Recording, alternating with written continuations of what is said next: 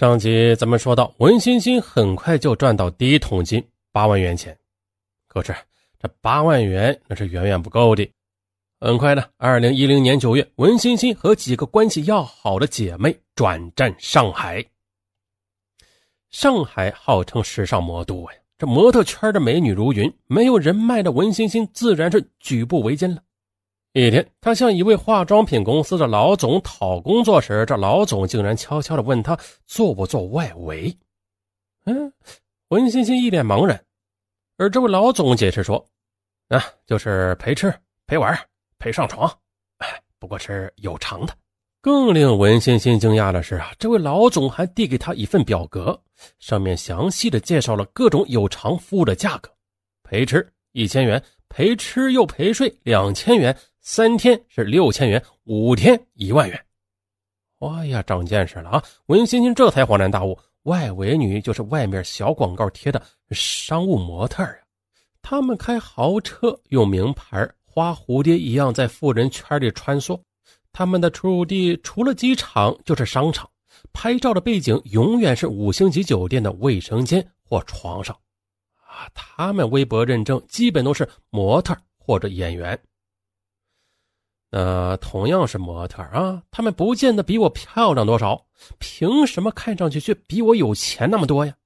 我可不愿意做一辈子野模。可笑的是啊，当文欣欣向秦家栋讲述这段感情时，仍为自己的遭遇愤愤不平。自然呢，他就答应了这家化妆品公司老总的要求，进入了外围女的队伍。转眼到了二零一一年的年初，文欣欣的起步价已经涨到了三千元。陪伴的客人档次也是越来越高，有三线明星、知名的富商等。二零一二年三月，文欣欣带着在上海做外围女赚得的一百三十多万元钱，来到上海仅一个小时车程的江苏省苏州市。她想洗白身份，便在一家网络公司找了一份行政工作，并且在秦家栋所在的单身公寓内购买了一套六十平米的房子。呃，可是啊，这生活由俭入奢容易，可是由奢入俭却难了。文欣欣很快就发现啊，她不能忍受朝九晚五的挤地铁上班的生活，她自然的开始怀念起当外围女啊有钱花不完的日子。于是到了二零一二年五月，工作不到两个月，文欣欣就辞职了。当月底，在公寓的地下车库里，文欣欣邂逅了严正浩。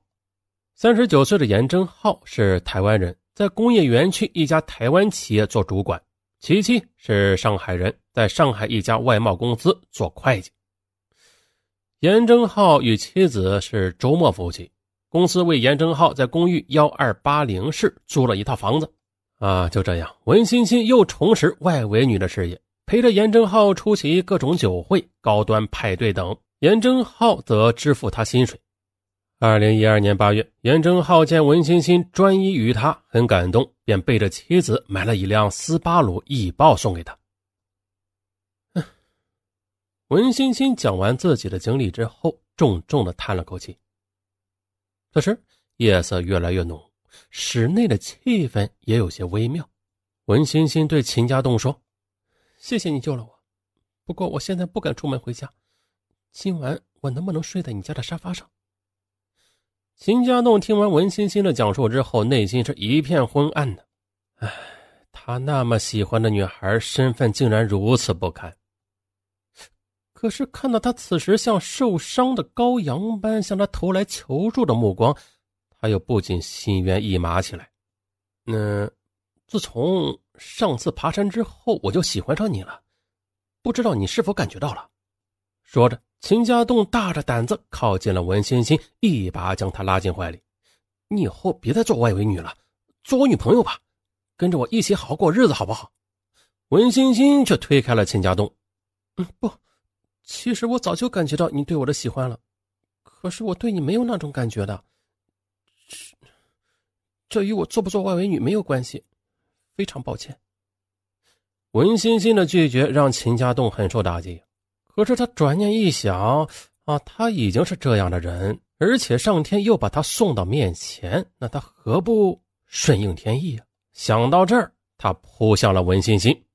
岂料的文欣欣拼命反抗，不一会儿，秦家栋便败下阵来。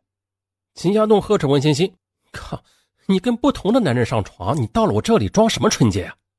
文欣欣也来气了：“哼，我跟不同的男人上床，我愿意，但是跟你，我就是不愿意。”秦家栋的自尊心彻底是伤不起了，他狠狠地甩了文欣欣两巴掌。文欣欣呢，则捂着挨打的脸哭了。他边哭边穿起衣服要离开。可就在这时，两人才发现文欣欣的下身出血了。秦家栋缓和了口气：“啊，对不起，你先去卫生间把血止住吧。”文欣欣在卫生间待了一个多小时才出来。期间，秦家栋多次敲门询问，他都表示没有事时钟指向了二零一三年五月十八日凌晨三点。秦家栋对文欣欣说：“呃，你今晚就别回家了，那你睡床，我睡沙发。”我保证不侵犯你的。文馨馨点了点头。二零一三年五月十八日早晨七点三十分，闹钟准时响起。秦家栋和文欣欣同时被吵醒，纷纷起床。可是秦家栋看到文欣欣头发蓬松啊，这衣服也是松松垮垮，哎呀，欲念再起，一把将他摁倒在床上。文欣欣仍然是挣扎反抗，然而这次秦家栋却霸王硬上弓。几分钟之后。文欣欣捂着肚子，痛苦的蜷缩在床上。他想起身，却毫无力气。秦家栋一看，文欣欣的下身鲜血汩汩而出，秦家栋也吓坏了。他连忙拿来毛巾帮文欣欣擦拭，可是仍然是血流不止，总也擦不干。此时的文欣欣慢慢的变得气若游丝，秦家栋十分恐惧，却又束手无策。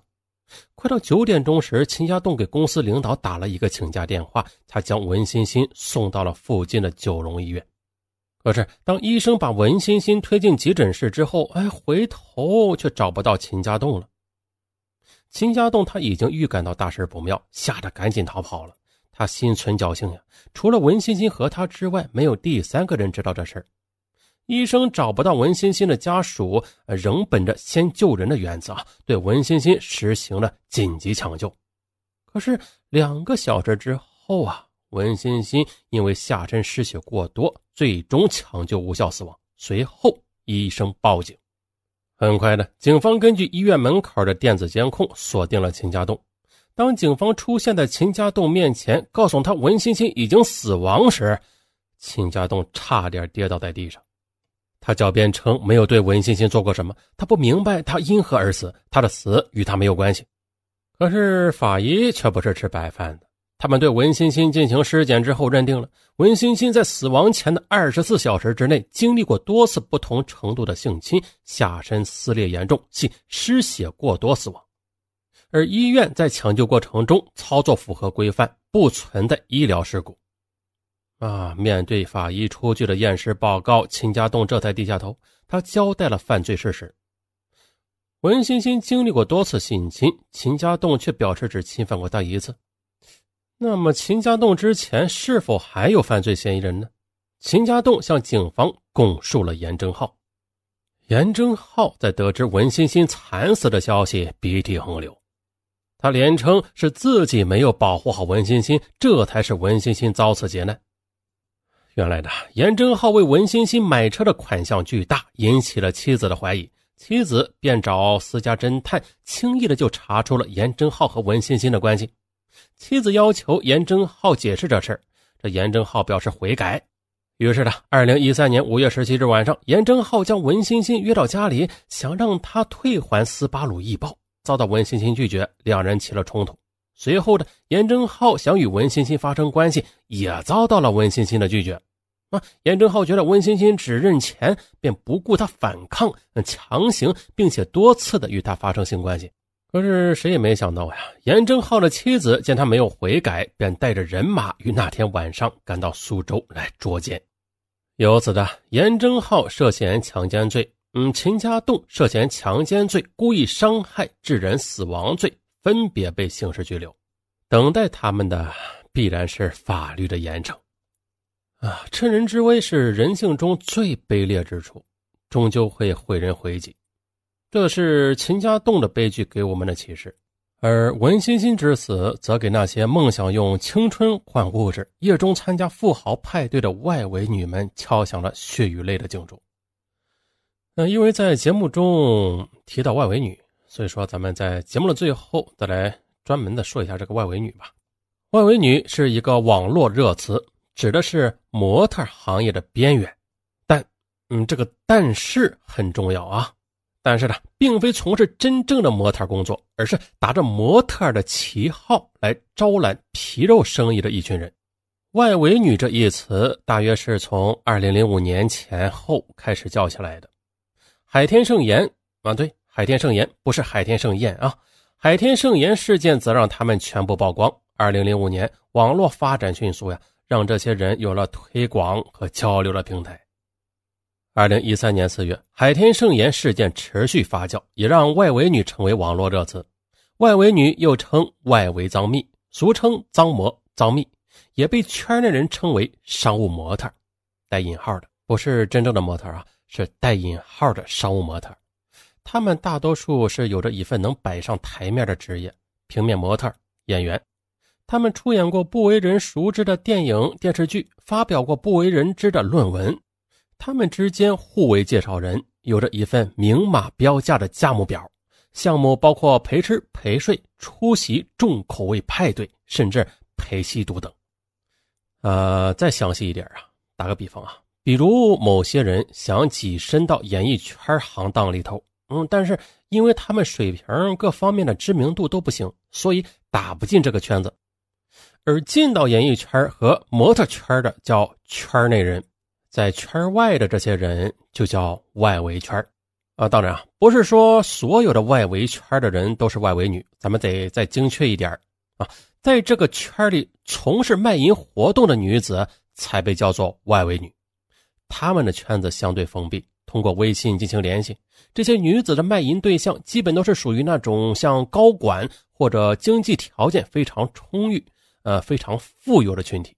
再就是警方介绍。要进入这个群并不容易，入群必须是熟人介绍，并且要验证身高、容貌等啊。每个人都要上传自己的开工信，包括区域、身高、体重、三围、名气等。那是警方还介绍呀，记者在一个外围女的朋友圈看到这样一条开工信啊：可装混血儿，有空姐制服，包夜一万起，快餐六千，并且配有九张裸露的写真照。啊，并且呢，他们都是冒充模特、演员或者是空姐啊，这样能够抬高身价。甚至的还有人去搜索引擎付费，让自己的资料置顶啊，嗖嗖嗖嗖啊，看起来还真像是网络红人。哎呀，这上文说的有点多了啊。好了，今天呢就到这儿吧，咱们下期不见不散。